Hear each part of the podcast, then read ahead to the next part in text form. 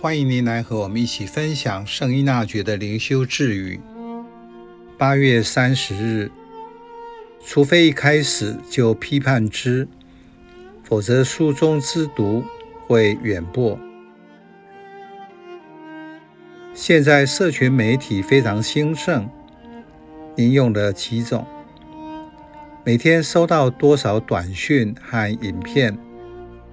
对这些讯息的内容，是否能够判断里面哪些是不实新闻？假消息，或是合成的图片、影片。换句话说，媒体或消息内容里有多少充满了毒素，混淆了真理，影响我的认知和判断力。如果我不懂媒体试读，在阅读后不加思考利害关系，就直接转发给其他人。我不就是一个传播毒素的人吗？在信仰上反省这个行为，我是一个负责任而且懂得如何爱人的人吗？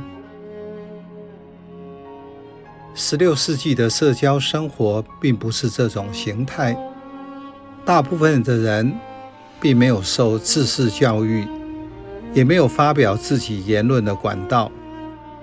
但在文艺复兴的思潮下，那些知识分子、科学家，他们的影响力很大。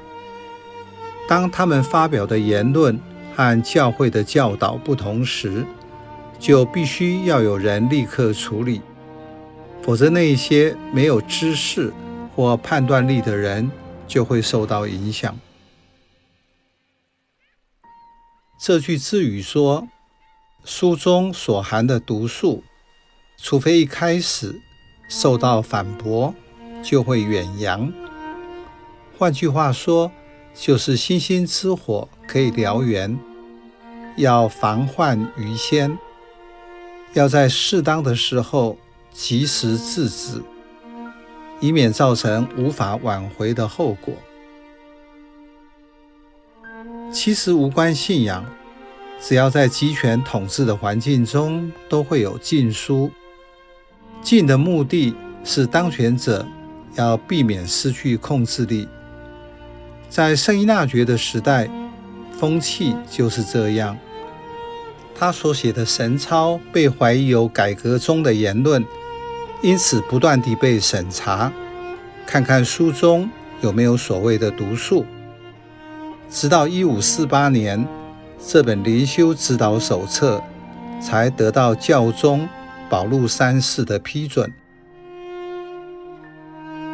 今天的教会生活已经完全改变，在教会中所谓的异端、相反教义的说法或论述、观点，在两千多年的历史中都已经逐渐厘清了，影响信仰的毒素。